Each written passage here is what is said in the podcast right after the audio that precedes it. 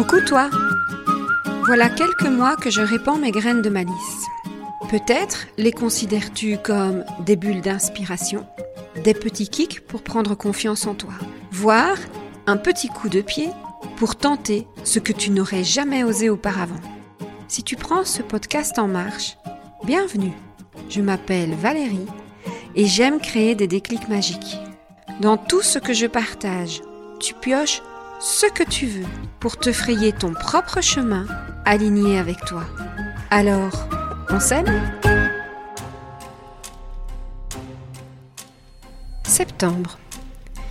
Étymologiquement, vient du latin septem, qui signifie sept, septième mois. Octobre, huitième mois. Novembre, neuvième mois. Décembre, dixième mois.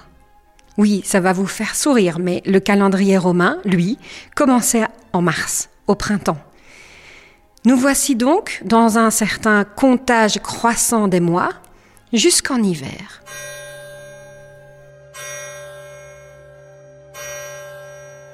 Et une petite question qui vient se glisser dans ma tête.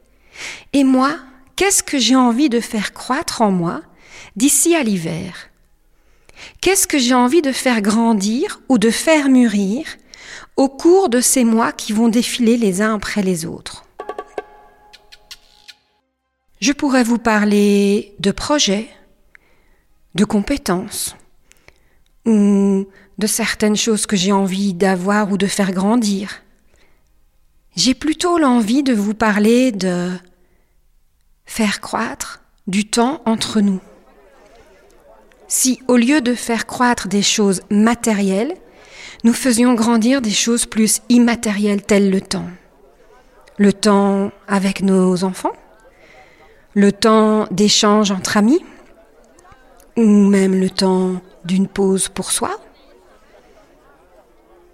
Si, au lieu de faire croître des choses, nous cultivions le lien, ces relations interpersonnelles ou ces connexions pour lesquels généralement on ne prend pas assez de temps.